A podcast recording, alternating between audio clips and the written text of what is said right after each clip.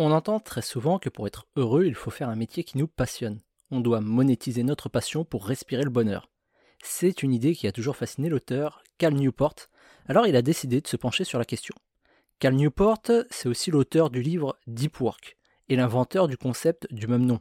Très rapidement, le deep work, c'est simplement l'importance de se concentrer à fond et sans interruption sur son travail pour gagner du temps et en productivité.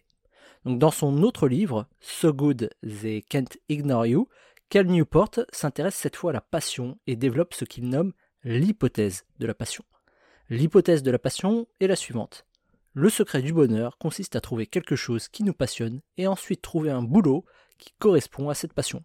Bref, pour être heureux, il faut faire un job qui nous passionne. Mais quand on creuse, euh, on réalise que c'est vraiment un conseil merdique. Déjà parce qu'on ne sait pas toujours ce qui nous passionne. Un enfant qui est passionné par la musique, il va naturellement vouloir apprendre à jouer d'un instrument.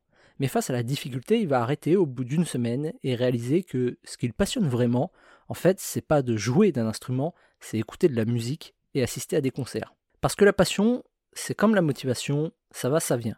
On est tous passionnés à fond par quelque chose, avant de nous lasser au bout d'une semaine ou d'un mois. Pendant une période, j'étais passionné par la photo. Et puis après quelques semaines, j'en ai eu marre et je suis passé à autre chose. Et c'est d'ailleurs le troisième problème avec la passion. Elle s'épuise à la moindre difficulté.